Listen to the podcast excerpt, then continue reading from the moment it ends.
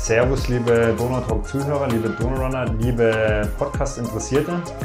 Es ist wieder Zeit für ein Interview. Ähm, ich möchte mal mit einem lustigen Fakt einleiten, äh, den ich beim ja, Durchlesen im Vorfeld ähm, auf der Homepage entdeckt habe. Und zwar, wenn der Bambini-Lauf 104 Kilometer sind, dann ist das Event äh, definitiv ein besonderes und ein spezielles. Ähm, es geht heute um den UNOT. Ich habe den äh, quasi Begründer und Organisator der Veranstaltung hier heute zu Gast. Ähm, ich würde ihm gleich das Wort übergeben, äh, um sich kurz vorzustellen. Äh, der Gerhard Börner ist heute zu Gast im Donautalk. Hallo. Hallo, Sebastian. Ja, Namen hast du ja schon genannt. Ich komme, was man vielleicht unschwer am Dialekt erkennen kann, aus dem mittelfränkischen Schwabach. Äh, bin zwischenzeitlich 64 Jahre alt und seit 20 Jahren etwa aktive äh, Ultraläufer. Und äh, ja, mein Baby äh, ist unter anderem der Junot, der Jurasteig Nonstop Ultra Trail. Jetzt hast du den Namen gerade schon verraten. Ähm, ich möchte einfach mal ganz kurz ähm, die Zuhörer abholen und ein paar Daten in den Raum werfen äh, und du kannst dann vielleicht einfach schon mal dazu gleich was sagen. Die Ganz normale Strecke sind 239 Kilometer, 5,5 Marathons, insgesamt 7500 Höhenmeter. Das ist dieser komplette quasi Panoramaweg. Das ist eigentlich ein Wanderweg und den sucht ihr euch dann an diesem Wettkampftag als Wettkampfstrecke sozusagen jedes Mal wieder aus. Es gibt eben dieses komplette Format, dann gibt es die in Anführungszeichen Kurzdistanz, auch da musste ich ein bisschen schmunzeln, das sind die 170 Kilometer mit 5400 Höhenmetern und eben seit diesem Jahr neu der Bambini-Lauf anlässlich des Jubiläums mit 104 Kilometern und 3600 Höhenmetern. Jetzt erstmal für unsere Zuhörer zum Überblick. Ähm, vielleicht kannst du ganz kurz sagen, was diese Strecke hergibt, wie es eben zu dieser Strecke auch gekommen ist oder wieso ihr diesen Wettkampf dort austragt und äh, vielleicht auch einen ganz kurzen Überblick, was es heißt, ähm, komplette Distanz, Kurzdistanz und Bambini-Lauf. Okay. Der Junot ist eigentlich ein Zufallsprodukt. Ich war mit meiner Frau äh, vor nunmehr mehr als zehn Jahren irgendwann mal in Dietfurt an der Altmühl. Da gab's den Jurasteig-Wanderweg, also nicht zu verwechseln mit dem Altmühltal Panoramaweg. Ähm, gerade ein Jahr. Wir haben die Markierungen gesehen. Ich war zu Hause, habe mich am Rechner gesetzt, habe geschaut, was das ist und habe gesagt, Damals war er 230 Kilometer lang. Das müsste man eigentlich mal in einem Stück laufen können, ja, ohne mich großartig damit auseinanderzusetzen. Zu sagen, ich bin schon über 200 Kilometer gelaufen. Äh, das müsste eigentlich gehen, auch in Autonomie. Und äh, im folgenden Jahr habe ich dann über Facebook Kontakte fünf Mitstreiter gefunden, vier Männer, äh, eine äh, junge Frau und wir sind dann zu sechst, haben wir uns getroffen, äh, ohne große Vororganisation und äh, sind gemeinsam gestartet. Das heißt, ihr habt euch in Dietfurt getroffen, an einem gewissen Termin und habt gesagt, ja. das probieren wir jetzt einfach aus. Genau. An der Stelle die Frage, wie, wie war damals die Stimmung? Wie, wie, ich frage jetzt bewusst nach, wie naiv war das Ganze auch jetzt mit der Bewertung, die du jetzt als Erfahrung hast? Und wie ist es gelaufen damals? Also ganz naiv sind wir nicht an die Sache rangegangen. Wir hatten ein paar Kontakte, die uns äh, über die Tourismusseite, über die Tourismusförderung äh, zur Verfügung gestellt wurden. Wir hatten ein paar Anlaufstellen, Gaststätten, an, äh, die an der Strecke lagen, die zumindest auf unser Kommen vorbereitet waren. Wir äh, sechs kannten uns vorher nur virtuell. Wir haben uns vorher noch nie in Natura gesehen und haben aber gesagt, wir wollen das zusammen machen. Das ist ja auch ein spannendes Projekt mit komplett unbekannten Leuten, die natürlich wahrscheinlich alle in der, in der Ultra-Trail-Szene Erfahrung haben, aber äh, sich darauf einzulassen und sagt, man macht so ein großes äh, ja, Projekt zusammen. Oder? Ja, also das war schon auch äh, ein gruppendynamisches Experiment, das wir da gestartet haben. Und äh, es hat aber insgesamt gut funktioniert. Wir sind an einem Freitagnachmittag äh, um 15 Uhr in Dietfurt losgelaufen, hatten dann schon nach 26 Kilometer in Riedenburg eine erste Anlaufstelle, sind dort eingekehrt und dann begann eine sehr, sehr lange Nacht für uns. Denn äh, bis zum nächsten Morgen bei etwa Kilometer 100 hatten wir keine Anlaufstelle. Freundlicherweise äh, hat sich aber ein Laufkollege, äh, der in der Nähe von Bad Abbach wohnt, damals bereit erklärt, uns nachts äh, irgendwo auf der Strecke abzupassen und äh, uns mit einem kleinen Imbiss zu versorgen. Und er und ein Freund von ihm sind dann auch mit uns äh, durch den frühen Morgen gelaufen, so dass wir irgendwann gegen sieben Uhr in Pielenhofen äh, angelangt sind. Das ist jetzt äh, also bei etwa bei Kilometer 104, 105. Und äh, dort hatten wir dann das erste Mal wieder die Möglichkeit zu rasten, haben Kaffee bekommen und äh, ein Frühstück in einer Gaststätte bekommen. Jetzt ähm, sagst du, okay, 104, Frühstück, Gaststätte. Ähm, war, war dir da schon klar auf der Strecke, das wird auch ein Wettkampfformat in dem Sinne? Also wir können ja später auch noch darüber sprechen, dass es ja kein klassischer Wettkampf jetzt ist, wie man sich den Halbmarathon hier zum Beispiel in Ingolstadt vorstellt. Aber war für dich da schon klar, okay, das soll ein Event werden? Also zum dem Zeitpunkt war es noch nicht klar. Da ging es darum, auszuprobieren, ob wir unter den Bedingungen, die wir uns selber vorgegeben haben, äh, wirklich auch die vollständige Runde schaffen. Und das muss ich gleich vorwegnehmen, das ist uns nicht ganz gelungen. Denn ähm, einer aus der Gruppe hatte äh, Probleme mit dem Knie und es war schwierig, äh, die doch recht hügelige Situation da zu bewältigen.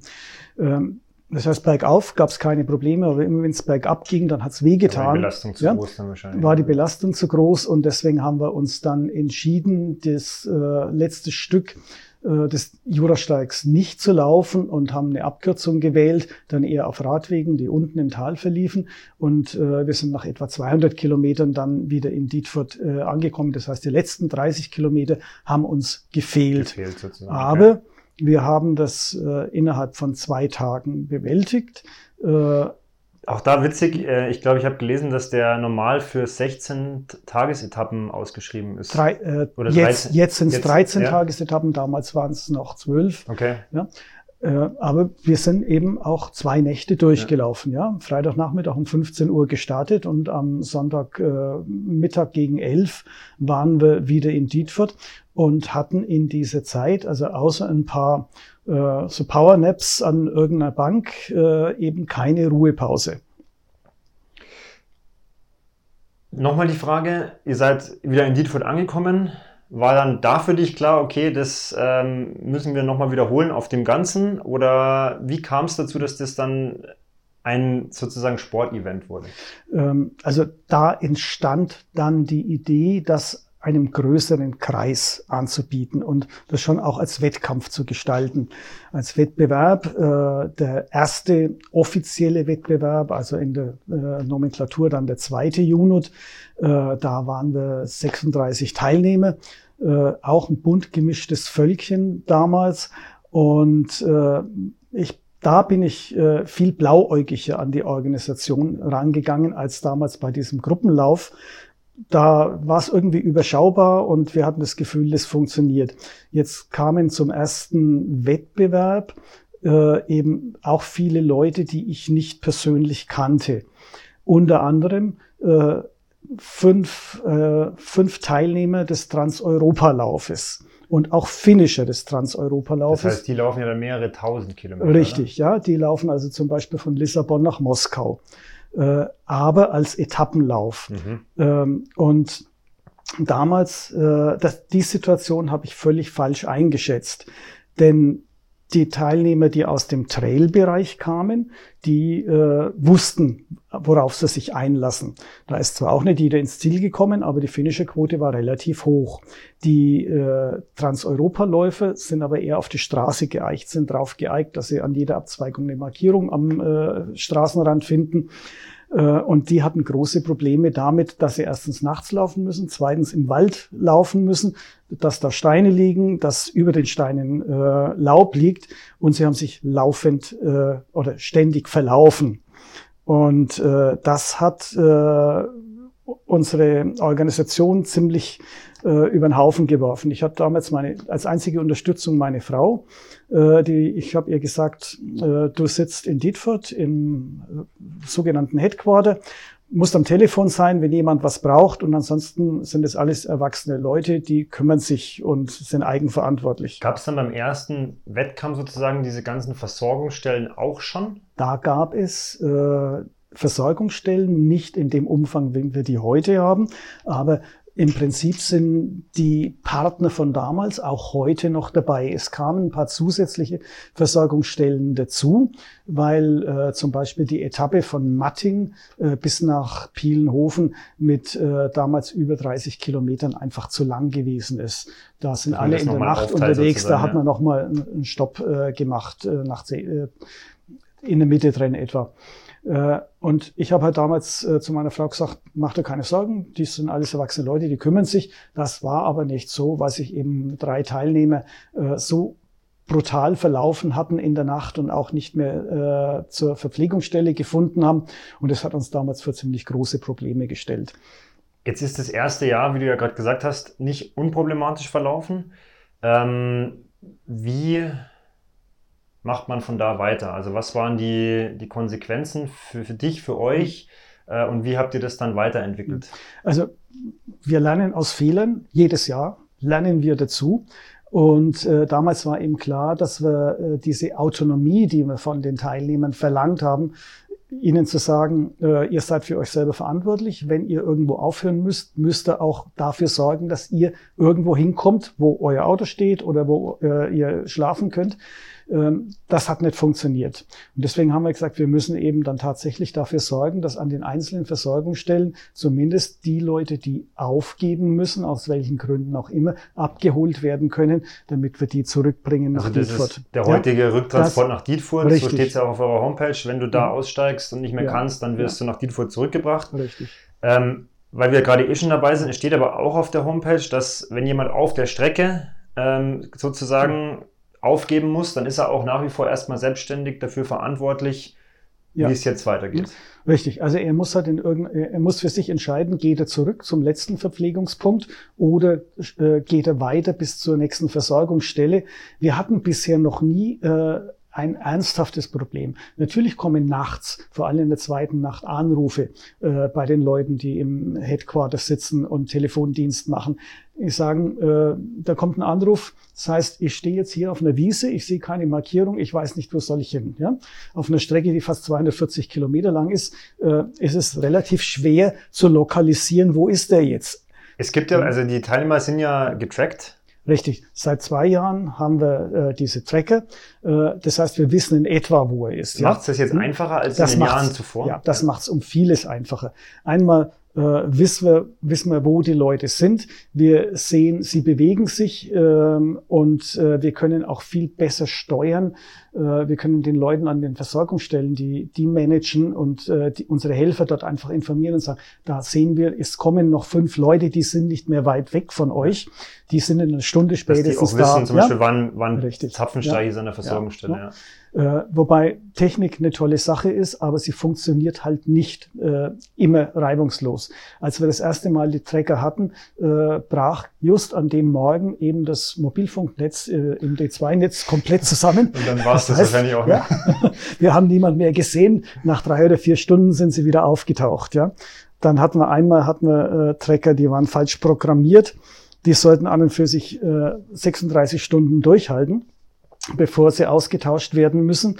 Äh, dummerweise waren sie falsch programmiert und wir waren begeistert im Headquarter, weil man sah, dass der um, um jeden Baum, um den der gelaufen ist, hat man verfolgen können. Ja, nur hat er eben nicht wie vorgesehen alle fünf Minuten ein Signal geschickt, was für uns ausreichend ist, sondern er hat alle Minute, äh, alle äh, fünf Sekunden ein okay. Signal geschickt. Demzufolge waren also nach etwa sechs, sieben Stunden waren die Batterien leer, ja, ja. und dann waren die Träger wieder nutzlos. Klar. Also äh, da gibt's jedes Jahr lustige äh, und nicht unbedingt erfreuliche Entwicklungen. Jetzt ähm, möchte ich nochmal einen Schritt zurückgehen äh, und zwar das Rennen nochmal jetzt auch aus deiner Sicht des Organisators ähm, beleuchten. Also vielleicht kannst du die, die Strecke mal in groben Zügen schildern. Ähm, wir verlinken auf jeden Fall auch die Homepage, dass man sich das auch mal in, in den Details nochmal anschauen kann. Aber vielleicht kannst du uns die Strecke nochmal kurz erklären, diese drei Formate und vielleicht den Ablauf des ganzen, ganzen Wochenendes. Ja, okay.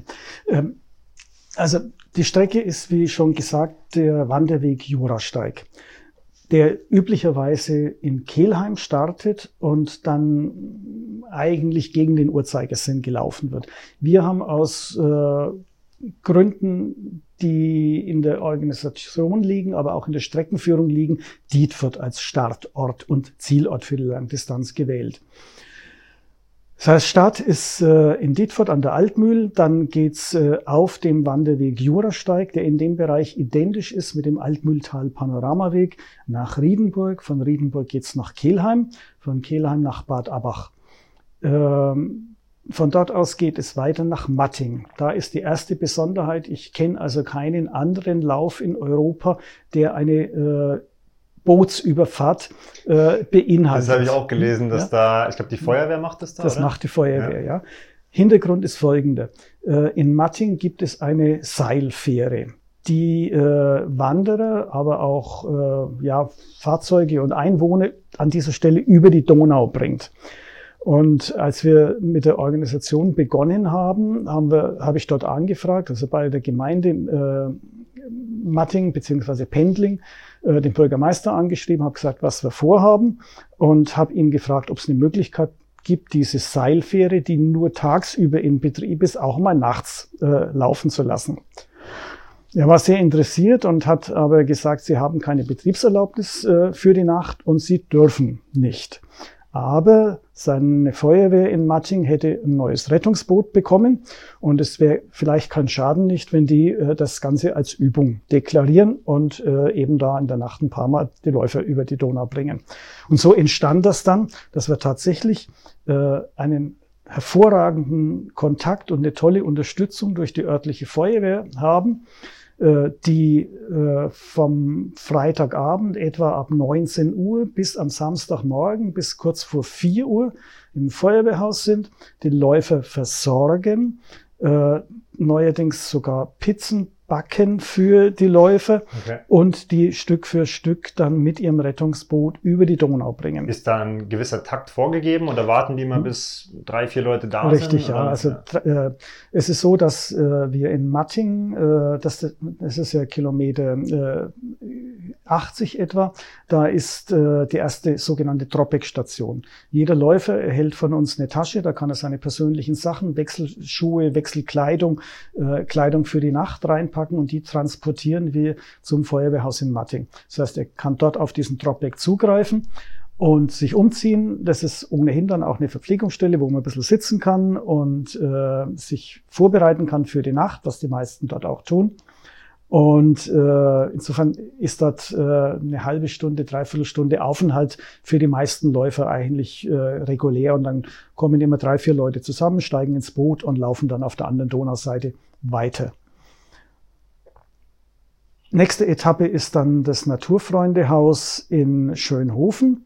Da äh, gibt es auch zwei sehr engagierte äh, Helfer aus dem Kreis der Naturfreunde, die jedes Jahr mit Begeisterung sich dort die Nacht um die Ohren schlagen, denn die machen die Verpflegungsstelle um 22 Uhr auf und haben sie offen bis äh, am nächsten Morgen äh, gegen drei, vier.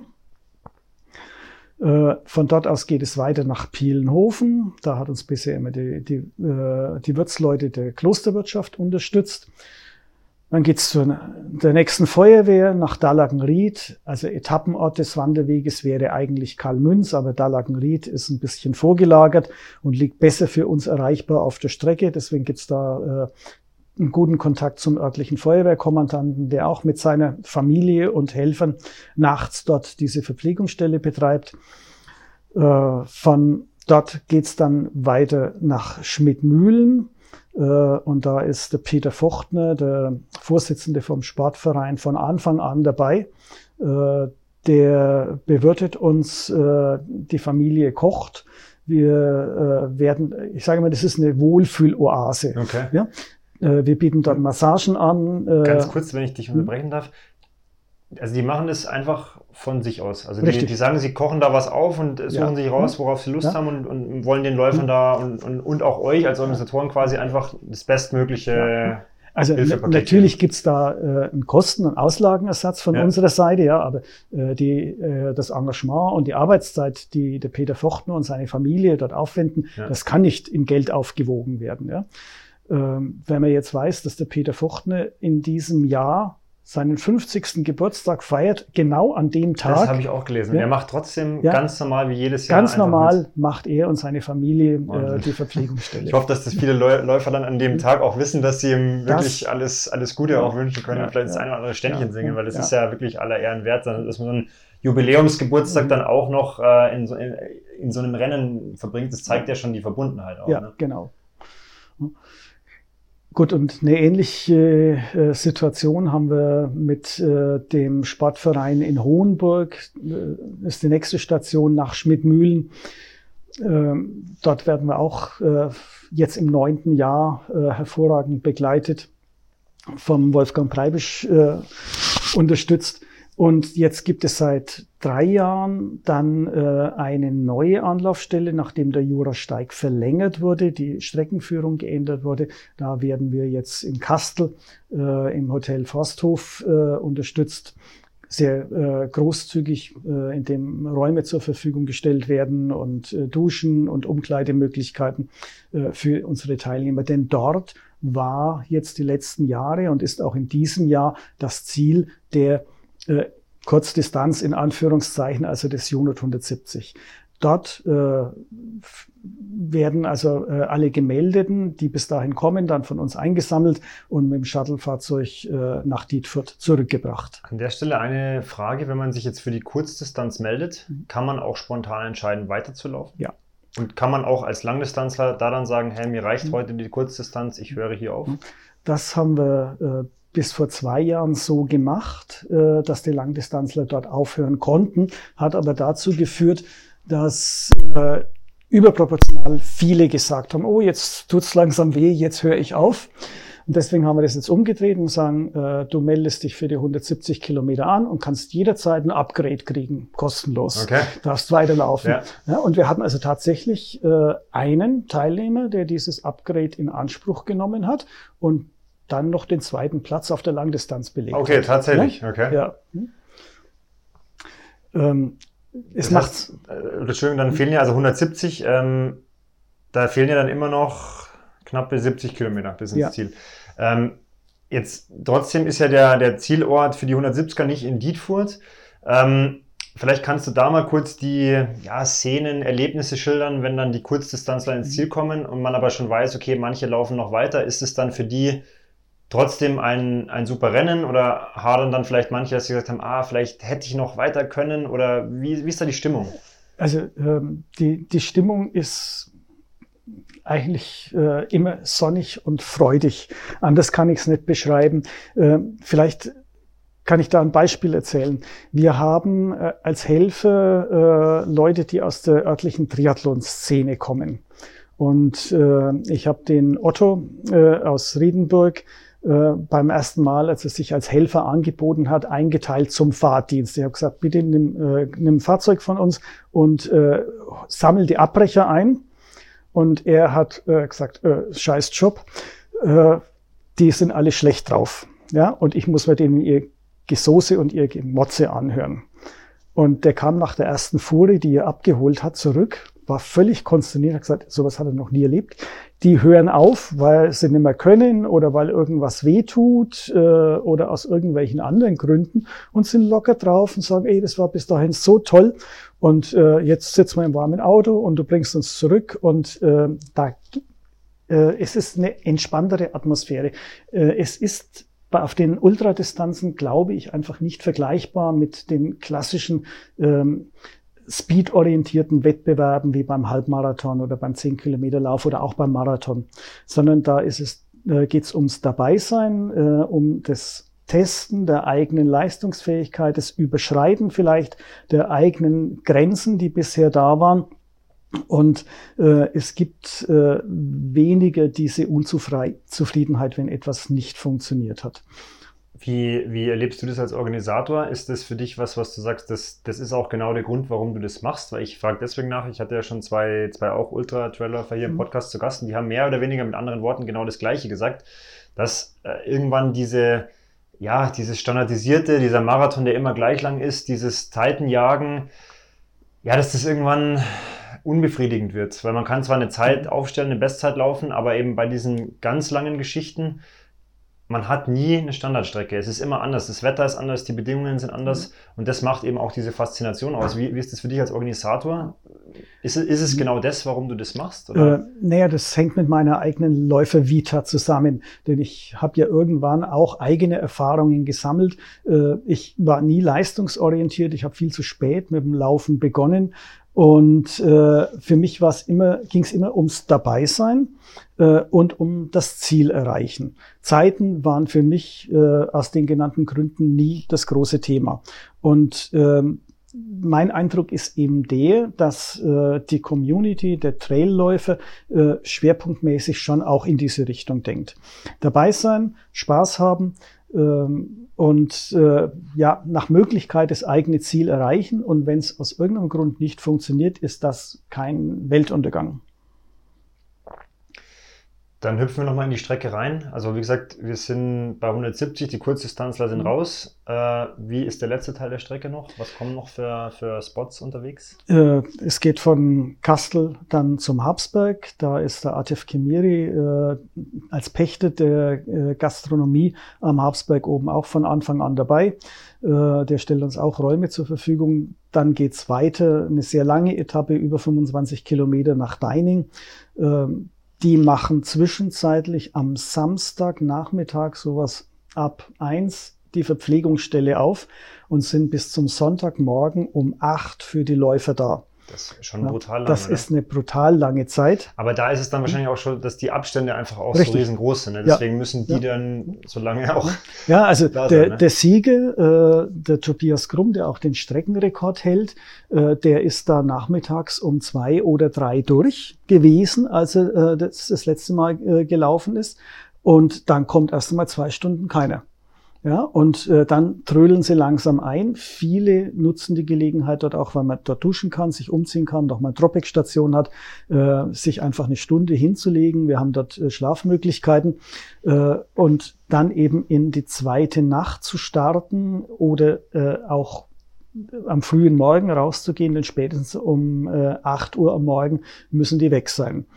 Ähm, wer das bis dahin geschafft hat, kommt im Regelfall auch ins Ziel. Also, also ist das der kritische Punkt sozusagen. Richtig, ja. ja. Wir hatten einmal äh, einen ganz unglücklichen Fall, da musste wirklich jemand äh, drei Kilometer vorm Ziel in Dietfurt aufgeben, weil er nicht konnte. Er konnte einfach keinen Schritt mehr gehen, war komplett leer. Ja. Er, er, stand einfach? Oder ja, wie, wie na, er, hat, er hat angerufen, also wir haben ihn am Trecker äh, getrackt und haben gesehen, er rührt sich nicht mehr. Dann haben wir ihn angerufen und er hat gesagt, es geht nicht mehr. Es ist komplett leer, er ist bewegungsunfähig. Haben wir jemanden hingeschickt, der hat ihn abgeholt. Kam im nächsten Jahr wieder, hat gefinisht. War das die knappeste Distanz zum ja, Ziel? Ja. Ähm, da wäre jetzt auch gleich meine Frage äh, gewesen, was war denn die knappeste Zeit unterm Zeitlimit? Ich habe rausgesucht, es sind 53,5 Stunden für mhm. die Komplettdistanz. Ja. Was war denn die? Äh, zwei Minuten. Zwei Minuten. Zwei Minuten im vergangenen Jahr.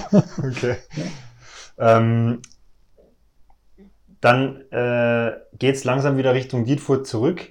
Ähm, das heißt, es ist ja ein Rundkurs in dem mhm. Fall. Das heißt, die, die die ganze Strecke laufen, kommen auch da wieder an. Ja.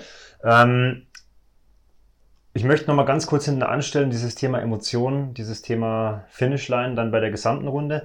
Ähm, ich möchte noch mal ganz kurz auch auf die Organisation des Laufes kommen. Und zwar ähm, habe ich interessiert gelesen, dass es erstens ein Einladungslauf ist. Vielleicht kannst du dazu gleich was sagen. Und vielleicht auch so ein bisschen noch mal einen Einblick geben, in Anführungszeichen, was sind die Regeln, die ihr vorgibt, ähm, was müssen die Teilnehmer mitbringen, ähm, was sind so gewisse Verhaltensregeln, ähm, dass man da einfach nochmal so einen Überblick bekommt, wie dieses Rennen organisatorisch auch läuft. Äh, Einladungslauf äh, aus dem Grund, weil wir uns einfach vergewissern wollen, dass potenzielle Bewerber die entsprechende Lauferfahrung mitbringen. Es gibt diese äh, Statistikdatenbank äh, bei der Deutschen Ultramarathonvereinigung und äh, das ist das Erste, wonach ich, ich schaue. Wenn jemand anfragt, der möchte gerne einen Stadtplatz haben und er schickt den Link von sich aus nicht gleich mit, dann checke ich das. Und äh, also ohne ein Finish auf einer anspruchsvollen 100 Kilometer Ultra-Trail-Distanz gibt es beim Unit keinen Startplatz. Ganz einfach, weil die Erfahrung zeigt, dass äh, die wenig Chancen haben, ins Ziel zu kommen. Ich habe mich einmal getäuscht bei jemandem, der eben diese Qualifikation nicht vorweisen konnte, weil ich gesagt habe, du, äh, lauf einfach und äh, häng noch ein Jahr dran und äh, wenn du die Qualifikation vorweisen kannst, dann kannst du nächstes Jahr gern dabei sein. Der hat mich äh, ja eines Besseren belehrt, denn der ist in dem gleichen Jahr den Goldsteig äh, Ultra gelaufen und der hat immerhin 660 Kilometer. Okay. Also es gibt noch eine Steigerung, ja. Okay. Äh, aber ansonsten liegen wir da mit unserer äh, Selektion schon richtig, dass wir sagen, wir wollen äh, eben nicht den ambitionierten Straßenläufer haben, der einen Marathon in unter drei Stunden laufen kann, denn der hat im Regelfall äh, beim Junior keine Chance. Seit wann ist das ein Einladungsrennen? Von Anfang an. Von Anfang an. Von also das heißt, an. du hast von Anfang an gesagt, okay, ja. es gibt x äh, Startplätze. Mhm. Ähm, wie viel sind es jetzt äh, 2020? Äh, 2020 haben wir, also wir haben regulär 125 Startplätze, teilt sich etwa hälftig auf auf die lange Distanz mit 239 und auf die kurze Distanz mit 170 Kilometer. Und wegen des zehnjährigen Jubiläums haben wir jetzt in diesem Jahr nochmal zusätzlich 25 Startplätze für die äh, Bambini-Distanz mit 104 Kilometern gemacht. Jetzt habe ich gelesen, im Januar war eine Meldung von euch auf der Homepage, dass hm. quasi alle Plätze voll sind Richtig. und schon 14 Läufer noch auf der Warteliste. Ja. Ähm, das heißt, die Teilnehmerzahl ist ungefähr wann immer erreicht? Äh, ja, die, die große äh, Mehrheit äh, der Startplätze ist also vier Wochen nach äh, Anmeldebeginn vergeben. Und dann gibt es noch ein paar Verschiebungen, ähm, aber dieses Jahr waren wir also wirklich am Jahres, zum Jahreswechsel 2019, 2020 waren wir komplett ausgebucht. Bist du der Einzige, der das bewertet, äh, was die Leute schon gelaufen sind? Äh, und machst du das dann anhand dieser Daten fest oder ob du Leute schon kennst? Oder wie, wie, wie, wie, wie gehst du vor? Also ab und zu äh, folge ich schon auch äh, eine Empfehlung. Ja, da schreibt jemand eine Mail, den ich kenne, sagt, er hat eine Bekannte, er hat einen Bekannten, der würde gern mal und äh, ich soll es halt positiv oder, oder wohlwollend prüfen und äh, da findet sich dann schon auch äh, eine Lösung. Ne? Also sozusagen jeder, der, der mal vorhat, das, das Ding zu laufen und auch ja. in diese Sphären vordringt, der kriegt mhm. irgendwann auf jeden Fall die, die Chance sozusagen. Ja, okay. ähm, es gibt auch, äh, ich organisiere ja noch zwei andere kleine Läufe. Ja. Äh, und da entstehen auch Kontakte drüber, die sagen, ja, ich habe gelesen, du magst äh, das oder ich weiß, du magst das und der hat mir erzählt oder die hat mir erzählt, äh, das wäre auch immer was. Dann sage ich, ja, lass uns drüber reden, ja. Und ähm, es gibt kein starres äh, Regelwerk. Ja? Wir verlangen von den Leuten ein, hohe, ein hohes Maß an Autonomie. Wir wollen Eigenverantwortung haben äh, und wir wollen das Bewusstsein haben, äh, dass sie nicht alleine auf dieser Strecke unterwegs sind, sondern dass es immer ein Event ist, wo auch andere beteiligt sind und äh, das, der gegenseitige Gedanke, sich zu unterstützen und zu helfen, äh, auch ein ganz wichtiges Kriterium ist. Es wird ja indirekt von euch sogar eingefordert. Ne? Also es ja. wird ja, es steht, also ich, ich möchte, möchte mal kurz einen Überblick geben. Also das Thema Gesundheit ist dir sehr wichtig. Ähm, das heißt, wenn jemand jetzt kurz vorher krank war oder vielleicht sogar krank ist, dann ist das ein Thema, wo man sagt, gut, da sollte man über den Start mhm. wahrscheinlich nochmal nachdenken. Wir, wir, das können wir nicht überprüfen. Jeder Teilnehmer unterschreibt uns äh, eine Erklärung, dass er gesundheitlich dazu in der Lage ist, das zu tun. Äh, eine Garantie dafür gibt es nicht. Ja, es gab schon Leute, die eben äh, an der ersten Verpflegungsstelle aufgegeben haben, weil sie sagen, ja, eigentlich hatte ich heute Morgen schon Probleme mit dem Magen und die sind jetzt nicht besser geworden. Ja, das gibt es. Äh, es gibt auch keine Garantie dafür, dass nicht irgendjemand eine verschleppte Erkältung hat und aus dem Grund aufnehmen muss. Aber grundsätzlich verlangen wir eine Erklärung, äh, dass äh, der Teilnehmer, die Teilnehmerin körperlich fit ist und keine bekannten äh, gesundheitlichen Beeinträchtigungen hat. Ja, es ist einfach Selbstschutz äh, den wir hier betreiben müssen, auch wenn es äh, ein Einladungslauf ist. Ähm, irgendwo bewegen wir uns doch so in so einer Grauzone, wo vielleicht jemand äh, einen Schaden erleidet und dann möglicherweise Regressansprüche. Das ist ja aber auch nochmal was, was in diese Organisation fällt. Und deswegen finde ich das mit, äh, auch sehr interessant, weil du bist ja derjenige, der diesen Lauf organisiert. Ähm, es steht auch äh, an einer gewissen Stelle, dass du quasi das zwar das Rennen ins Leben rufst und dafür sorgst, das Bestmögliche zu tun, dass mhm. die Versorgungsstellen so für die Leute da sind, aber das ist im Prinzip alles auf eigene Gefahr passiert. Also dass ja. es kein klassischer Wettkampf in dem Sinne ist, sondern dass man quasi euch als Veranstalter auch freispricht von allen Eventualitäten, die auftreten können. Ähm, und im Zuge dessen ist aber auch, also der Punkt Ethik ist auch auf der Homepage genannt, eben, dass man, sage ich mal, erstens äh, mit sich selber vernünftig umgeht, dann aber auch sich quasi verpflichtet, so ich es verstanden habe, auch mit Mitläufern, Mitläuferinnen zu helfen, sollten die in Gefahr kommen, ähm, dass äh, man auch verantwortungsvoll mit diesem Wanderweg und der Natur umgeht. Also das ist schon, schon was, was ein Thema auch des Laufes ja, ist, oder? Also äh, wir ich, für uns ist es ganz wichtig äh, und das hat auch mit der Zusammenarbeit mit den äh, Behörden zu tun. Wenn wir dort jetzt 500 Leute drüber schicken würden, ja, dann ist es einfach so, dass äh, da Schäden entstehen. Da liegen, liegen Abfälle äh, auf dem Weg, da äh, wird irgendwas niedergetrampelt, was eigentlich schützenswert ist. Und deswegen wollen wir auch äh, diese Teilnehmerzahl möglichst in diesem Rahmen halten mit 125 äh, Teilnehmern. Ähm, wir fordern das einfach ein. Das unterschreibt uns auch jeder äh, mit den Anmeldebedingungen, dass er keinen Abfall wegwirft. Und äh, mir ist auch noch nichts aufgefallen. Ich bin ja dann hinterher immer noch unterwegs, sammle unsere Wegweiser ein, sammle äh, Material ein von den Verpflegungsstellen und kriege da schon was mit. Und ich habe noch von den Wegewarten äh, auch noch keine negativen Rückmeldungen bekommen, dass da jetzt irgendwo groß äh, Schäden entstanden wären. Das ist ganz wichtig. Wir wollen Verantwortung für äh, sich selbst, wir wollen Verantwortung für die Natur und äh, ein hohes Maß an gegenseitiger Rücksichtnahme haben. Und das hat bisher immer sehr, sehr gut funktioniert. Wenn du jetzt als Renndirektor vielleicht auch neuen Läufern oder interessierten mhm. Läufern beschreiben müsstest, was sind die besonderen Herausforderungen? Wo sind schwierige, kritische Punkte? Was gilt es einfach während dieses langen Rennens zu beachten? Was, was würdest du neuen Läufern zum Beispiel mit auf den Weg geben? Wichtig ist, äh, sich über die Länge der Strecke äh, im Klaren zu sein. Äh, man muss eine gute Renneinteilung haben. Ähm, derjenige, der zu schnell startet, hat häufig, äh, oder das ist die Erfahrung einfach, es gab viele Teilnehmer, die zu schnell gestartet sind und die am Schluss dann äh, nicht mehr die notwendigen Reserven hatten. Das ist ein Punkt. Äh, zum anderen äh, ist die technische Anforderung speziell auf den ersten drei Etappen schon ganz gehörig. Also das Altmühltal ist ja sehr äh, kopiert.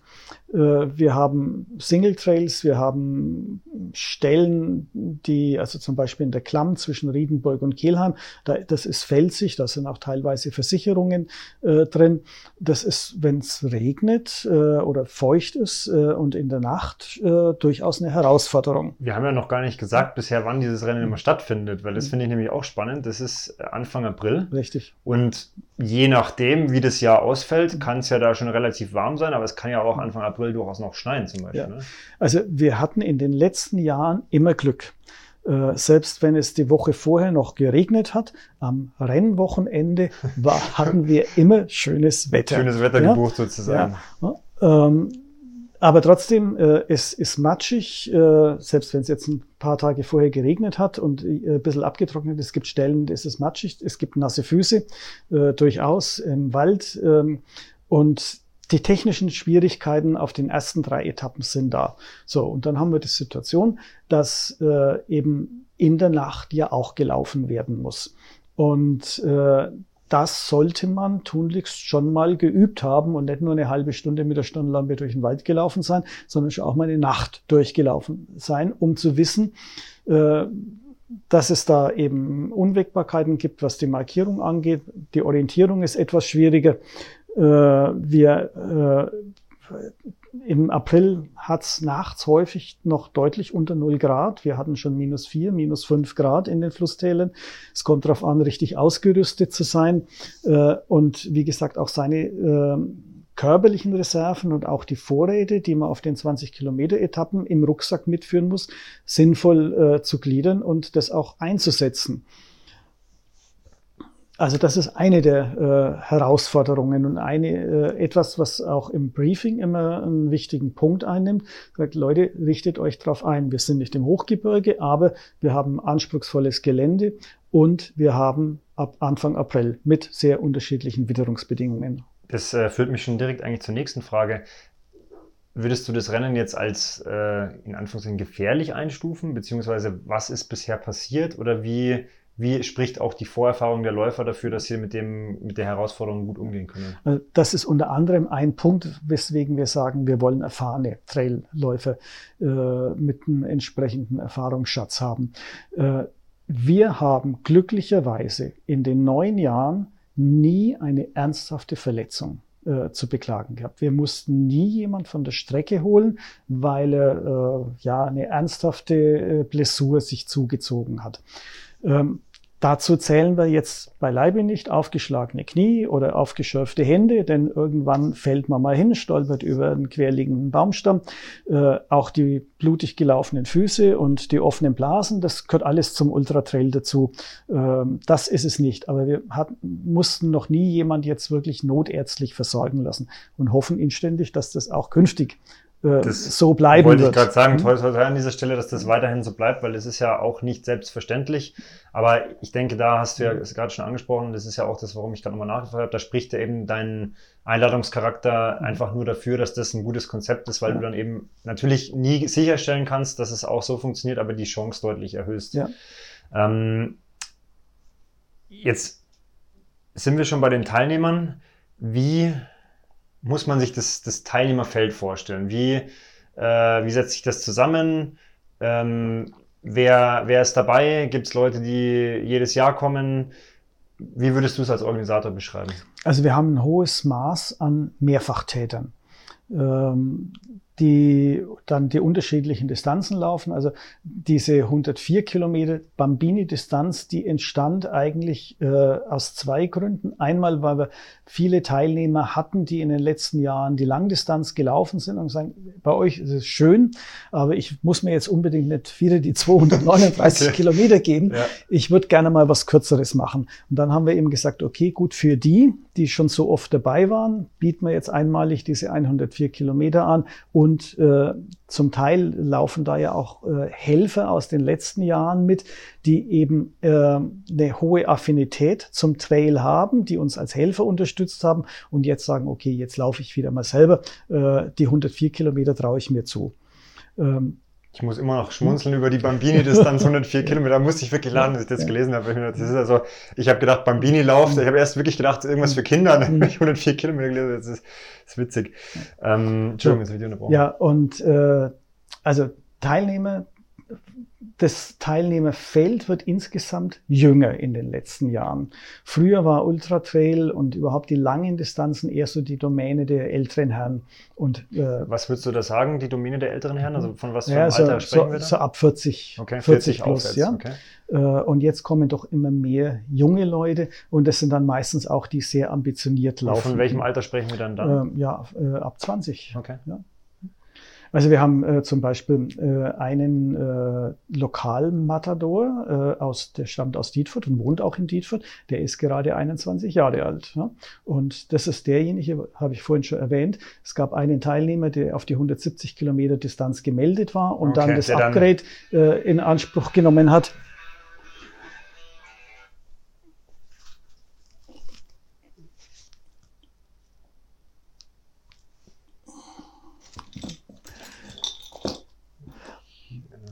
Ich merke es mir einfach bei 43, schneiden wir raus. Ja, äh, also es gibt äh, einen Teilnehmer, der in Dietfurt zu Hause ist äh, und der ist 21 Jahre alt, der einzige, der bisher dieses Upgrade in Anspruch genommen hat und dann auch noch den zweiten Platz in der Gesamtwertung. Tatsächlich der hat. einzige, der das bisher gemacht ja, hat. Ja. Also es ist noch nie jemand außer ihm gewesen. Äh, Im Rennen selbst hat es ja. noch nie jemand gemacht. Okay. So kurz vorm Rennen gab es schon den einen oder andere, die äh, gesagt haben, äh, ja, ich bin für die 170 gemeldet, ich glaube aber, ich bin gut drauf und gut trainiert, ich melde mich um auf die 239.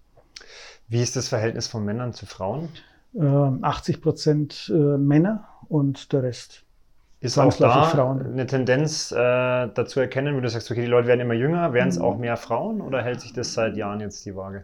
Also es werden insgesamt mehr Frauen und da ist schon auch äh, die Situation so, dass Jüngere dazukommen, ja.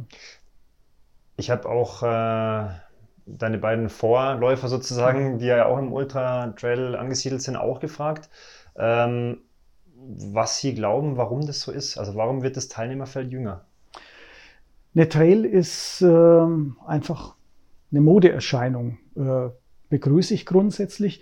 Ich mache das Ganze jetzt selbst ja, äh, laufe ich seit 20 Jahren.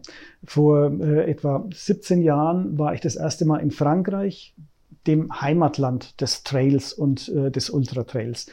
Äh, in Deutschland gab es damals so gut wie keine Wettbewerbe in diese Richtung. Äh, in der Schweiz gab es ein bisschen was, in Italien auch so gut wie nichts. Und äh, diese Welle ist jetzt bei uns angekommen. Äh, ich sage da jetzt, ohne meine äh, Verdienste da hervorheben zu wollen, ein bisschen was habe ich da schon auch dazu beigetragen in früheren Jahren über meinen Blog, äh, den ich geschrieben habe, wo ich über Läufe in Frankreich und in Italien berichtet habe. Da kamen schon relativ viele äh, Anfragen und auch äh, Kontakte zustande, die gesagt haben, ja, ich will das unbedingt mal machen. Ich war bei vielen Läufen in Frankreich und in Italien der einzige deutsche Teilnehmer bei deren ersten Austragungen. Äh, und jetzt sind wir eben so weit, äh, dass in Deutschland die Nachfrage da ist. Wenn du siehst, dass äh, im Bayerwald hinten äh, die beiden Läufe, also der Ultra Trail Lamer Winkel und äh, der zweite Lauf, der auch äh, im Abergebiet stattfindet, Aberland Ultra Trail heißt er, dass die innerhalb von 24 Stunden ausgebucht sind, dann weißt du, was da geht. Die Industrie ist darauf eingestiegen. Es ist ein Stück weit cool. Es ist halt ein bisschen anders als der Marathon.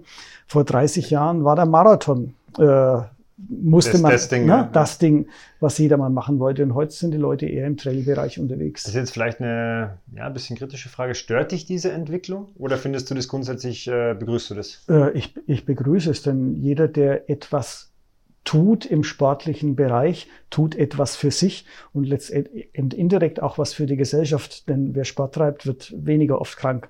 Und insofern ist das Ganze begrüßenswert. Ja. Ähm, und dass es unterschiedliche Spielarten gibt, es liegt in der Natur der Sache. Und ähm, dass es äh, Veranstaltungen gibt, die, ich sage jetzt mal, sehr kommerzialisiert und gewinnorientiert sind. Das ist auch in Ordnung. Da stehen im Regelfall ja große Sponsoren dahinter, große Sportartikelhersteller.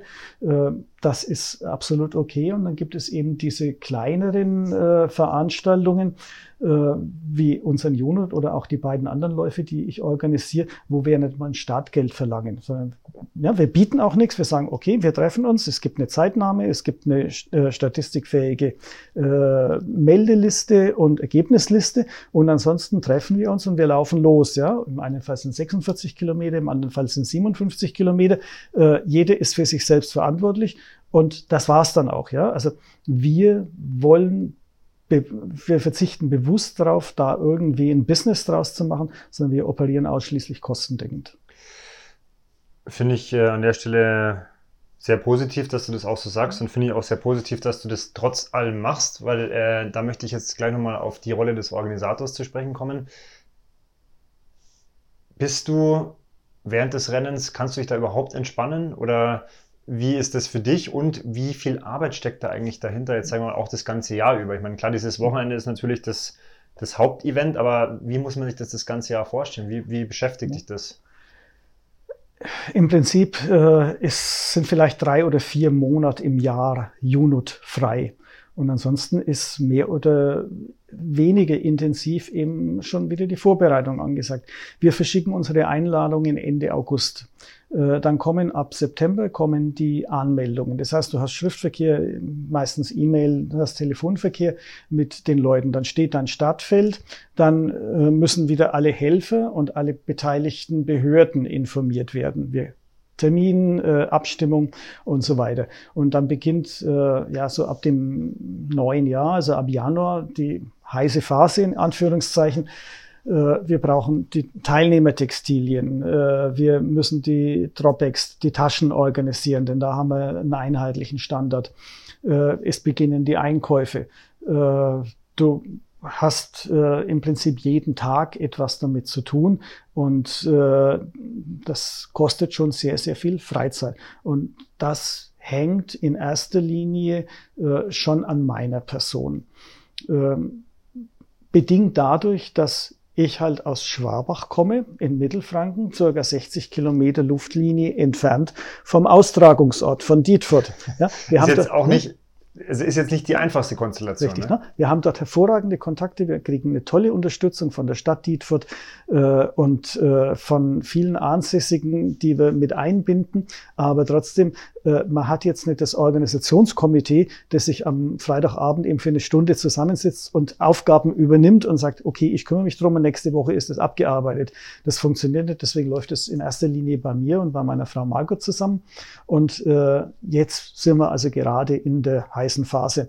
Äh, unsere Garage füllt sich mit äh, Einkäufen. Ja, wir, wir haben, äh, wir bieten für circa 150 Teilnehmer in diesem Jahr ein Wochenende all-inclusive. So muss man das mal sehen. Das fängt ja. an mit der Pasta-Party am äh, Donnerstagabend. Die wird äh, vor Ort äh, vom Caterer äh, gemanagt und von äh, der Gaststätte, in der wir das Briefing äh, abhalten. Aber ab Freitagmorgen, wenn die ersten Läufer äh, unterwegs sind, gibt es an den zwölf Versorgungsstellen, die wir äh, vorhalten, eben all-inclusive. Ja? Das heißt, wir haben äh, für jeden Geschmack etwas. Äh, wir haben einen hohen Anteil von Vegetariern und Veganern äh, in der Läuferszene. Wenn wir jetzt da schon sind, dann lass uns das ganz kurz thematisieren. Was gibt es konkret? Also wie, wie macht ihr das erstens mit mhm. den Veganern, Vegetariern mhm. und was, also von was bis mhm. was kann man bei euch bekommen sozusagen? Ähm, also es gibt ganz wenig von den klassischen Versor äh, Dingen, die normalerweise beim Stadtmarathon an den Versorgungsstellen Ich würde mir jetzt vorstellen, Banane, Gel, äh, vielleicht noch ISO, so das ja. kenne ich jetzt von den... Also äh, Bananen ja, Gel gibt es von unserer Seite überhaupt nicht. Kann jeder für sich selber mitnehmen. Wir stellen kein Gel zur Verfügung. Es gibt Brot, es gibt äh, Wurst, äh, also geräucherte fränkische Bratwürste, die halt äh, in handlichen Stücken geschnitten werden. Es gibt Käse der verschiedensten Art. Äh, es gibt ähm, in der ersten Verpflegungsstelle gibt's Butterbrezen. Äh, es gibt äh, Obst, Gemüse, es gibt vegane Aufstriche, es gibt vegetarische äh, Aufstriche. Äh, Nüsse, äh, Trockenfrüchte, äh, Äpfel, Bananen, äh, Mandarinen, Gurken äh, mit Salz, äh, also frische äh, Gurken mit Salz.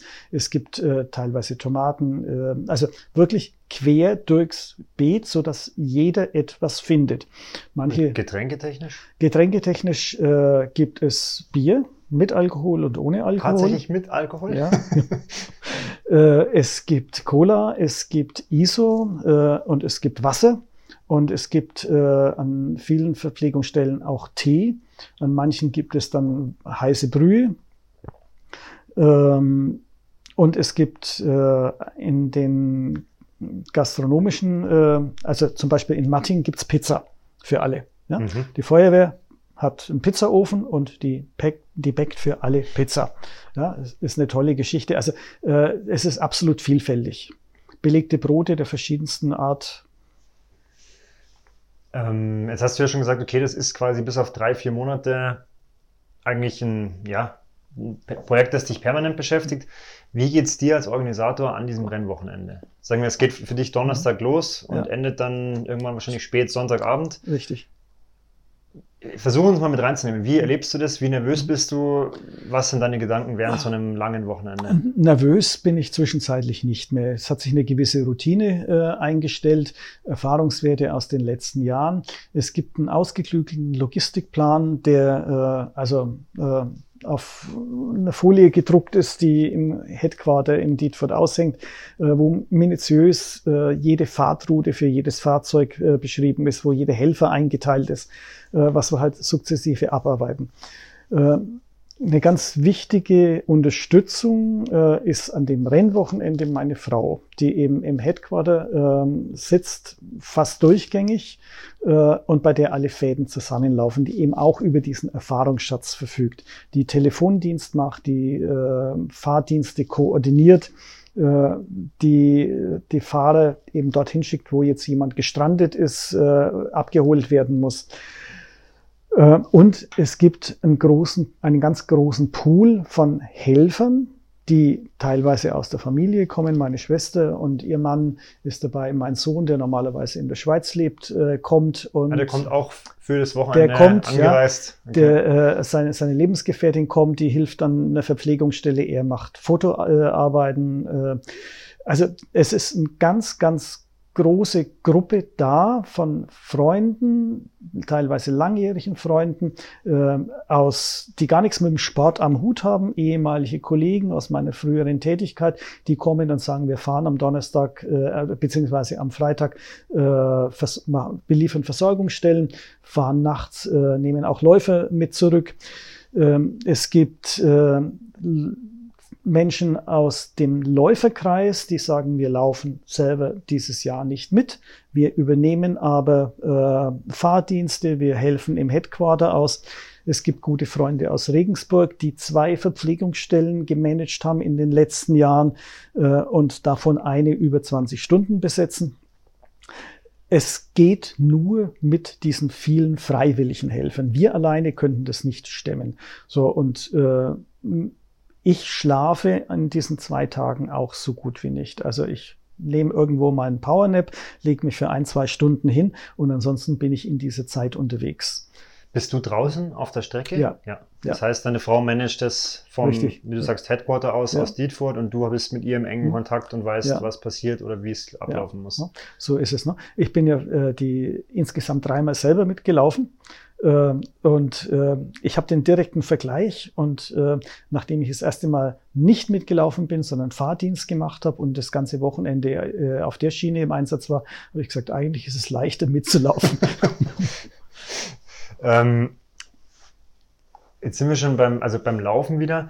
Ähm, ich habe das vorhin ein bisschen nach hinten geschoben, ich möchte es aber nochmal ansprechen, ähm, weil, weil ich kann es mir wieder nur ansatzweise vorstellen. Dietfurt nach diesem Lauf? Also was, was erlebst du im Ziel? Was kriegst du für Feedback von den Leuten? Wie ist diese Stimmung da, wenn Leute nach 239 Kilometern, egal jetzt in welcher Zeit, ins Ziel kommen? Es ist immer sehr emotional. Also äh, jeder, der ins Ziel kommt, äh, ist natürlich voll mit äh, Endorphinen und äh, ist begeistert. Da fließen auch ab und zu mal Tränen. Äh, na, nahezu jeder wird in den Arm genommen. Also meine Frau äh, umarmt und äh, küsst äh, die meisten, die ins Ziel kommen. Und ähm, das ist dann irgendwie so eine, so eine große familiäre äh, Geschichte.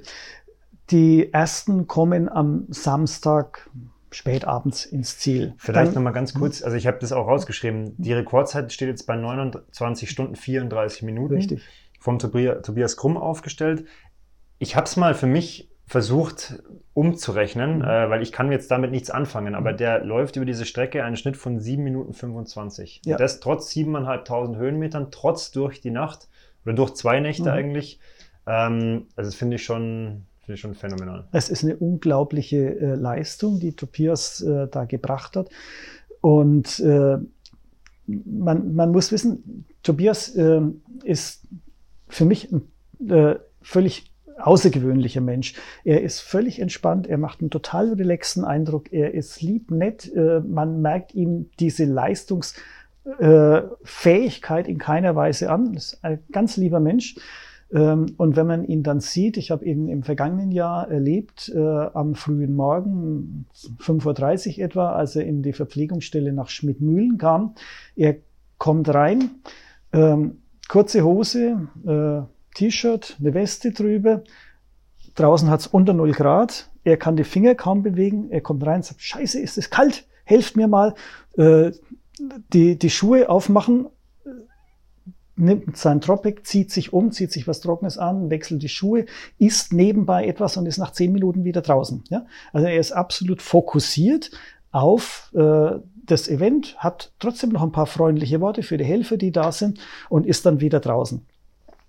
Ähm, andere, die es etwas langsamer angehen lassen, äh, haben aber immer für die Helfer vor Ort, äh, haben immer ein freundliches Wort. Die Stimmung ist einfach gut, die ist äh, entspannt und äh, es wird einfach honoriert, dass da so viele Menschen mit Herzblut und Begeisterung ihre Freizeit zur Verfügung stellen, um dieses Event zu ermöglichen. Und das ist, äh, also wir, wir sprechen, äh, und der Begriff kommt jetzt nicht von uns, sondern der kommt äh, aus dem Teilnehmerkreis von der Unit Family. Ja? Äh, man kennt sich, man mag sich, äh, man ist irgendwo auf einer Wellenlänge und äh, nach äh, um auf die Frage zurückzukommen, wie sieht's im Ziel aus? Also wie gesagt, die ersten kommen am Samstagnacht ins Ziel äh, und dann trudelt äh, einer nach dem anderen ein. Und der ganze Vormittag des Sonntags ist ja auch noch äh, mit Zielankünften äh, voll. Und äh, wir hatten immer schönes Wetter. Wir stellen dann vor, dem, äh, vor der Turnhalle in Dietfurt Bierzeltgarnituren auf. Äh, es sind noch Restbestände von den Verpflegungsstellen da. Es gibt Bier, es gibt äh, Getränke, was eben da ist. Und dann sitzen alle draußen, äh, unterhalten sich, erzählen sich die Erlebnisse vom Lauf. Partner, Freunde sind da, die nehmen da mit teil. Und jeder, der ins Ziel kommt, wird beklatscht mit riesen Hallo. Und dann sitzen alle äh, ganz entspannt den Vormittag äh, bis zur Siegerehrung da beisammen. Der eine holt Pizzen äh, und verteilt sie. Äh, also das ist wirklich ein ganz, ganz familiäres Beisammensein. Äh, eine wunderschöne äh, Atmosphäre, die da herrscht. Jetzt hast du eigentlich genau quasi schon meine, meine vorvorletzte Frage eigentlich genau vorweggenommen, aber ich wollte dich fragen, was ist die Faszination oder was mhm. macht's aus? Und ich denke, die Schilderung von dir gerade äh, trifft es schon relativ gut. Aber vielleicht kann ich die Frage ein bisschen erweitern. Ist es auch genau das, was dich als Organisator antreibt, das vielleicht Jahr für Jahr wiederzumachen und vielleicht auch, also korrigiere mich, wenn ich falsch liege, mhm. aber das auch immer noch weiter zu optimieren, also zu schauen, mhm. wo können wir noch besser werden? Ja. Also ähm, meine Frau und ich, wir äh, hadern schon immer wieder mal mit der vielen Zeit, die wir dafür aufwenden. Und wir hatten auch schon äh, überlegt, äh, irgendwann einen Schlussstrich äh, zu ziehen. Und äh, jedes Jahr äh, nach dem Lauf äh, sagen wir wieder, nee, das ist so toll. Wir kriegen so viel positives Feedback. es ist so schön, die glücklichen Zieleinläufe zu sehen. Ähm, wir machen das weiter alleine dieses äh, Gefühl, für alle etwas getan zu haben und viel Freude äh, generiert zu haben, ist es wert, dass wir äh, die viele Arbeit auf uns nehmen.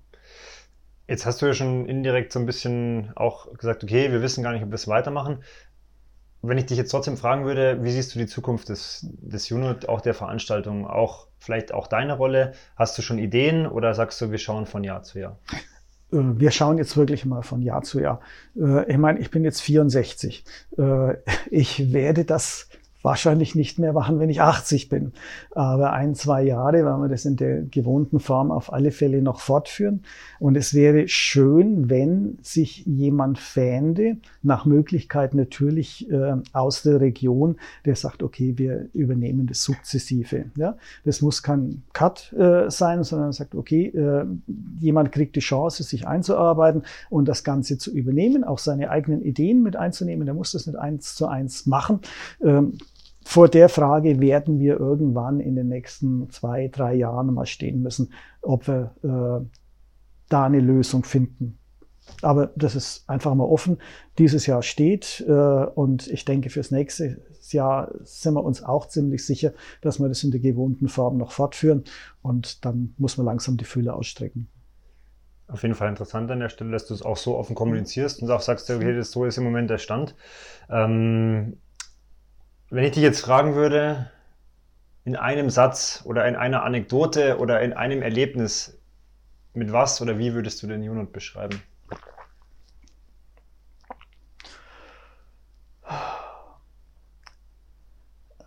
Es, in einem Satz funktioniert es nicht.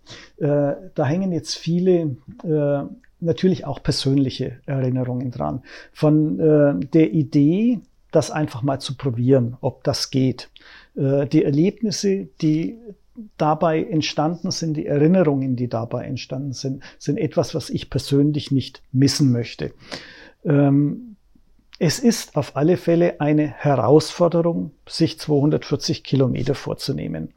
Und auf diesen 240 Kilometern erlebt man sehr, sehr viel. Man erlebt äh, einen Sonnenuntergang, man erlebt möglicherweise eine kalte Nacht, man erlebt ähm, das Nabtal am frühen äh, Samstagmorgen, wo die Nebel äh, steigen und äh, wo die Sonne langsam durchkommt. Man hört äh, die Vögel äh, zwitschern, wenn der Morgen graut. Äh, das sind alles so viele Momente, die man, wenn man bewusst unterwegs ist, mitnimmt. Ähm, das ist ein Paket letztendlich. Und dann kommt eben, wenn alles gut geht, äh, kommen die Glückshormone dazu, wenn man sein selber gesetztes Ziel erreicht. Ob das jetzt die 104 sind, die 170 oder die 239, äh, ist, will ich gar nicht gewichten. Ja? Also dieses Gesamterleben, es ist ein Erlebnislauf, kein, äh, nicht primär der Wettkampf. Äh, und so wollen wir das auch gar nicht sehen. Jetzt bist du den Unit ja auch selbst schon gelaufen. Mhm. Ähm, wie ist es als Organisator dann in die Rolle des Läufers zu schlüpfen? Und wie weit kannst du dann auch die Organisation an der Stelle guten Gewissens abgeben? Weil das musst du ja hm. wahrscheinlich, oder? Wenn du läufst. Also damals habe ich das guten Gewissens abgeben können. Meine Frau, äh, meine Schwester und ihr Mann äh, haben da sehr, sehr wertvolle Arbeit geleistet im Headquarter. Ähm, ganz kommst du aus der Nummer trotzdem nicht raus, weil an jeder Verpflegungsstelle hast du deinen Ansprechpartner. Ja, äh, das heißt, du kommst und sagst, bedankst dich erst einmal, dass das wieder so toll klappt, und dann gibt's aber ein paar Punkte, die besprochen werden müssen. Läufst, das heißt, oder? Ja, ich habe da sehr, sehr viel Zeit verloren ja, und bin ja. halt am Schluss äh, einfach gegen mein eigenes Zeitlimit angelaufen. Beim ersten Mal, als ich noch mitgelaufen äh, bin, bin ich eine Stunde hinter meinem selbstgesetzten ja. Zeitlimit ins Ziel gekommen. Gehört dazu, habe ich jetzt kein Problem damit. Ich hatte trotzdem ein tolles äh, äh Wochenende. Ähm, Danach, äh, im folgenden Jahr, bin ich dann äh, im Zeitlimit ins Ziel gekommen. Aber äh, Ganz trennen lässt sich's nicht, aber grundsätzlich äh, in der Zeit, als ich noch äh, auf diesen langen Distanzen unterwegs war, heute müsste ich mehr dafür tun. Das hat was mit den Regenerationszeiten zu tun, die im Alter einfach länger werden äh, und vielleicht auch mit äh, ein bisschen fehlender Motivation, was jetzt mich angeht. Äh, ich schaffe noch, ich, ich laufe noch 100 Kilometer, aber äh, längere Distanzen will ich mir nicht mehr antun. Ich muss gerade wieder ein bisschen schmunzeln, weil du sagst, du läufst noch 100 Kilometer. Ich, kann es wieder nur nochmal betonen, für mich ist es fernab von jeglicher Vorstellung. Ähm, aber das ist vielleicht auch nochmal eine ganz gute Überleitung zu ein, zwei oder drei Sätzen auch zu deiner eigenen, nennen wir es mal, Läuferkarriere. Also du hast ja gesagt, du hast vor knapp 20 Jahren mit dem Sport angefangen. Wie du ja auch schon gesagt hast, etwas spät, ähm, wie, wie bist du damals dazu gekommen? Ähm, und wie hat sich das dann auch dahin entwickelt, dass du irgendwann auch diese ganz langen Distanzen machen wolltest? Also dazugekommen bin ich, weil mich ein damaliger Kollege äh, gefragt hat, ob ich mit ihm gemeinsam für einen Halbmarathon trainieren möchte. Äh, wir haben das dann gemeinsam gemacht. Ich bin irgendwann äh, im Training 21 Kilometer gelaufen, habe festgestellt, das ist jetzt gar nicht so die große Herausforderung und habe mich dann äh, da umgemeldet äh, bei dem äh, Wettbewerb von der Halbmarathon-Distanz auf die Marathon-Distanz. Gleich spontan beim ersten sozusagen. Ja, okay. ja, ne? äh, ohne spezifisches Training, ohne Trainingsplan, sondern einfach geht schon irgendwie. Und äh, es ist auch irgendwie gegangen. Ja, es hat wehgetan, vor allem die zwei Tage hinterher. Äh, mein Ziel war ankommen, unter vier Stunden, beides äh, hat funktioniert. So, dann äh, wie geht's weiter? Nächstes Jahr wieder ein Marathon, dann äh, kam auch die Idee, äh, den Fichtelgebirgsmarathon nochmal zu laufen, also einen ersten Landschaftslauf äh, mit ein paar Höhenmetern. Und so hat sich das entwickelt. Nein, so die klassische Entwicklung. Stadtmarathon, da muss man hin, da muss man hin. Äh, mal in Paris laufen, äh, mal in Mailand laufen äh, und so weiter. Und gleichzeitig eben auch die Idee, schneller zu werden. Ziel, also warst du auch ja? in diesem klassischen. Richtig, ganz, äh, ganz, ganz klassisch. Ne? 3,45 ging, 3,30 ging, an der 3,15 bin ich dann gescheitert. Äh, zumindest äh, war ich nicht mehr bereit, das Training so weit zu intensivieren, dass das vielleicht irgendwann noch gegangen wäre. Und äh, dann kam ich in Kontakt mit Ultraläufern die für mich damals unvorstellbare Sachen gemacht haben, ja, wie Transgol laufen, also einmal durch ganz Frankreich durch, ähm, Und äh, die gesagt haben, wer erzählt dir, dass du bloß einen Marathon im Jahr laufen kannst? Ne? das ist die gleiche Thematik, ich muss da wieder lachen, weil das ist genau die gleiche Thematik, die ich beim, beim anderen Gespräch auch hatte, dass man da eigentlich ja genau diese Fragen dann bekommt. Wer, ja. wer sagt das eigentlich? Ja? Und äh, dann wurde es einfach mehr, hat vier, fünf, sechs Marathons, dann kam der erste Sechs-Stunden-Lauf und dann äh, kamen die ersten gebirgigen Marathon, äh, also in der Schweiz, äh, Jungfrau-Marathon zum Beispiel und dann auch der K78 und dann war schon diese Be Entwicklung da zu den langen Distanzen äh, in den Bergen oder in der Natur. Und äh, beim Jungfrau-Marathon in der Schweiz saß abends ein bärtiger, nicht sehr gesprächiger Franzose gegenüber von mir bei der Pasta Party. Der hatte ein T-Shirt an, da stand äh, UTMB drauf, Ultra Wann Trail. war dieser? Äh, das war 2004 war das. Okay, ja. weil ich habe nämlich auf meiner Liste rausgesucht, es war dann zwei Jahre später soweit, ne? Mhm. Ja, also 2004 saß dieser Mensch äh, mir gegenüber, hat äh, auf meine Versuche, mich in meinem Schulfranzösisch mit ihm zu verständigen, sehr unwirsch reagiert. Äh, aber er hat ein, ein T-Shirt an, da stand drauf Ultra Trail Tour du Mont Blanc. Ich habe zu Hause geguckt, was das ist und habe festgestellt, oh, die laufen um den Mont Blanc. Jetzt bin ich, komme ich eigentlich vom Bergsteigen. Ich war schon zweimal auf dem Mont Blanc und äh, habe mir gedacht, oh, das klingt toll und habe mich in maßloser Selbstüberschätzung, sage ich dazu, im folgenden Jahr für diesen Lauf angemeldet. Ja, das war damals noch ganz einfach möglich. Wir hatten eine also du hast dich 2005 angemeldet. 2005 okay. habe ich mich dann angemeldet. Ja, es war damals noch einfach möglich. Wir hatten eine Mail geschrieben, Startgeld überwiesen und äh, dann war's gut. Äh, in der Zwischenzeit muss man Qualifikationspunkte haben und, äh, Verlosung ja, mittlerweile. Verlosung genau, und, und, und. Das ist gar nicht mehr so leicht. Ja, ja. Äh, damals war es noch ganz einfach und wie gesagt, in maßloser Selbstüberschätzung bin ich dorthin und habe gedacht, es geht schon irgendwie. Ich bin noch nie vorher äh, 100 Kilometer gelaufen. Das längste waren 78, aber die Distanz damals waren 160 Kilometer. Und bin natürlich äh, bei diesem ersten Versuch grandios nach 100 Kilometern gescheitert. Äh, in der zweiten Nacht bin ich raus, Starkregen, äh, völlig durchnässt und auch körperlich ziemlich am Ende. Und dann kam ihm, also der Virus war da äh, und den habe ich auch nicht mehr losgekriegt. War das auch, dann das Rennen sozusagen, ja, wo dann wirklich da das... Da war mir klar, dass wenn ich das machen will, dass ich mehr tun muss. Ja. Und habe eben dann äh, spezifisch äh, in Frankreich und Italien kaum mehr einen Lauf ausgelassen, den es damals gab und konnte im folgenden Jahr dann tatsächlich diesen UTMB auch finishen. Ähm, damals war, wie gesagt, also die Auswahl noch nicht so groß. Im Jahr drauf gab es dann erstmals eine Distanz über 160 Kilometer da in Chamonix und da wollte ich auch hin, habe aber in Deutschland niemand gefunden, der mich dort begleiten wollte, denn da war Vorschrift, dass du im Dreierteam starten musst. Okay. Und bin dann mit zwei, habe zwei Italiener kennengelernt äh, im Netz. Äh, und äh, die wollten es auch machen, haben die haben auch noch einen dritten Mann gebraucht und ja. haben gesagt, okay, wir tun uns zusammen. Wir haben uns dann im Frühjahr das erste Mal in Bologna getroffen, sind dann zusammen autonom 100 Kilometer durch den Apennin gelaufen. Hat ganz gut funktioniert, obwohl die Verständigung sehr schwierig war. Äh, aber äh, und wir sind dann auch gemeinsam gestartet. Die beiden mussten dann leider äh, schon nach 80 Kilometern aufhören. Äh, und ich habe dann damals, also es geht heute alles nicht mehr, man konnte damals dann noch äh, sich einem anderen Team anschließen. Und äh, ich bin dann äh, mehr oder weniger alleine, nachdem ich zwei Teams, zwei weitere Teams durchgemacht habe, ins Ziel gekommen. Es gab keine Wertung, aber ich habe es äh, erreicht. Für dich auch ja? dieses Für Ding, mich ja? war es wichtig, ich habe es geschafft.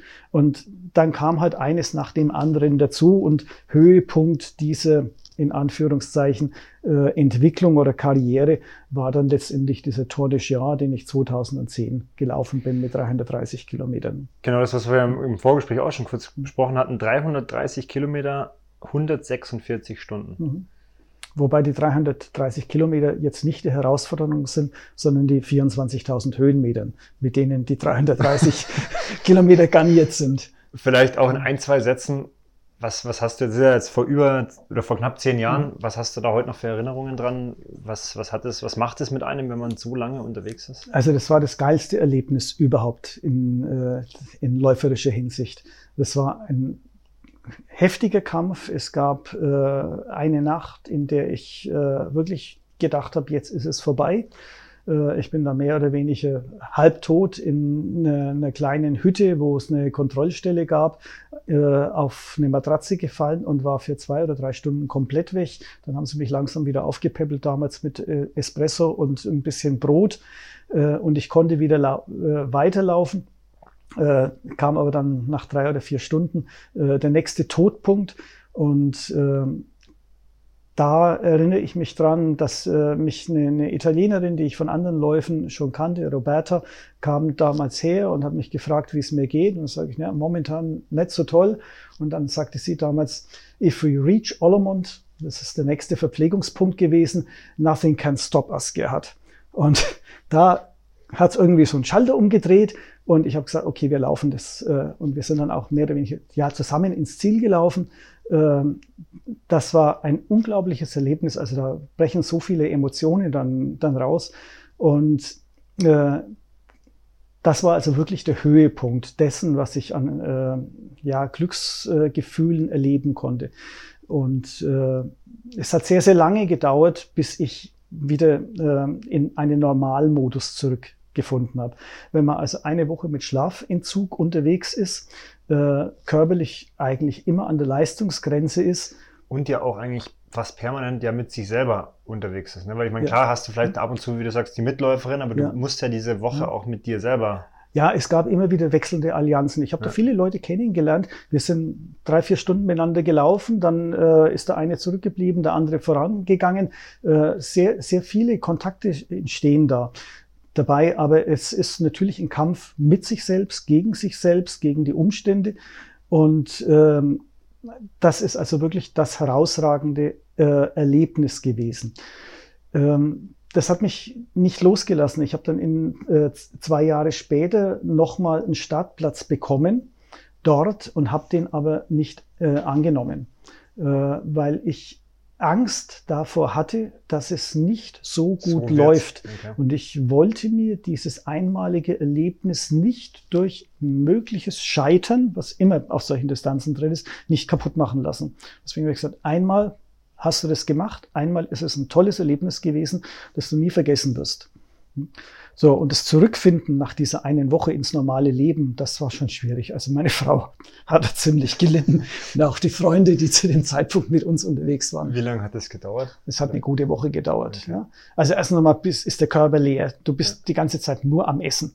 Äh, und äh, so manche Synapsen sind da noch ein bisschen verschoben. Wenn ich dich jetzt fragen würde, als du dann damals von diesem klassischen engen Käfig des Marathonslaufens, Zeiten verbessern, eben, ich sag mal, ausgebrochen bist in die, in die Natur, in diese längeren Distanzen, die auch weniger planbar sind, wo ganz andere Sachen wichtig sind. Warum, warum oder was ist für dich der, der, der, die Essenz dahinter? Also was, was gibt's dir? Warum machst du auch sowas? Ähm, hat vielleicht mit den Wurzeln zu tun. Ich komme, wie äh, gerade schon kurz erwähnt, eigentlich vom Bergsteigen. Ich war äh, früher äh, Klettern, danach hat sich's verändert, ein bisschen Hochtouren gehen und äh, eine Zeit lang ist es dann auch familiär und durch Kinder äh, bedingt ein bisschen in den Hintergrund getreten. Und dann habe ich eben festgestellt, dass mit diesen Ultra-Trails in den Alpen Dinge miteinander zu verbinden sind, die ich früher einfach in dieser Form nicht gesehen habe. Man lernt ein Gebiet kennen, sehr intensiv. Man bewältigt Distanzen, die man als normaler Bergwanderer, Bergsteiger halt in der Woche äh, erlebt. Im Prinzip innerhalb von zwei Tagen in sehr komprimierter Form. Wenn man dann äh, bewusst unterwegs ist, also das heißt, sich auch Zeit nimmt, mal stehen zu bleiben, mal zu schauen, ähm, dann äh, erlebt man das nicht im Tunnel, sondern äh, durchaus bewusst. Und das hat mich einfach fasziniert damals.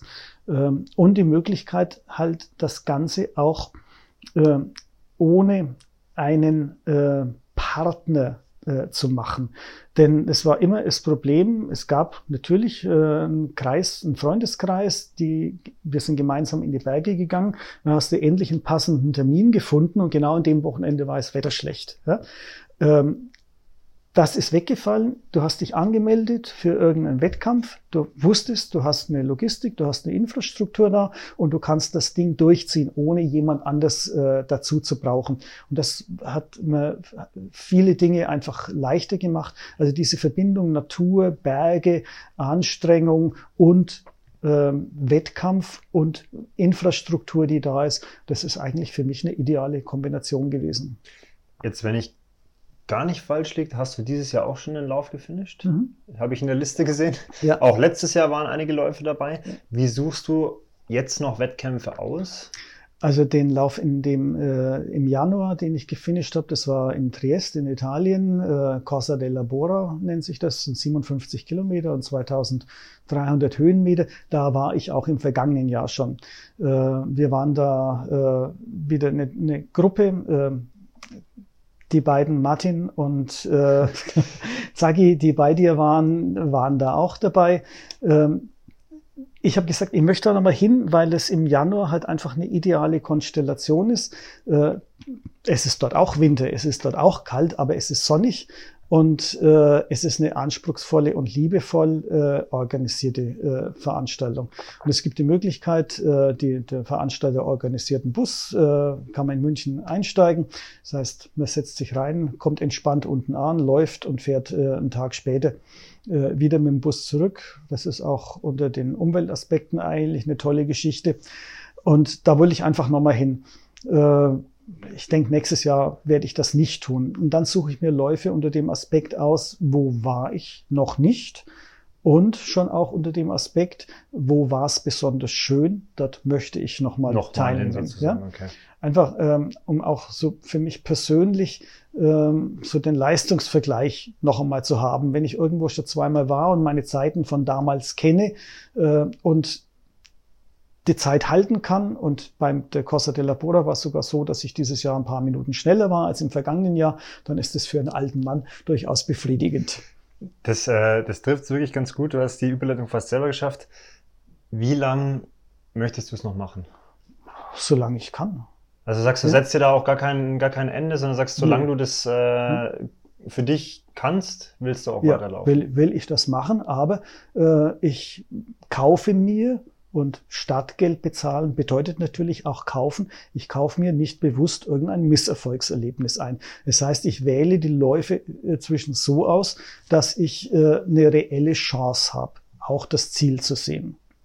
Ähm, dass es hm, auch in hohem Alter noch möglich ist, zeigt einer der diesjährigen Gemeldeten beim Junut, der älteste Teilnehmer, ist 81.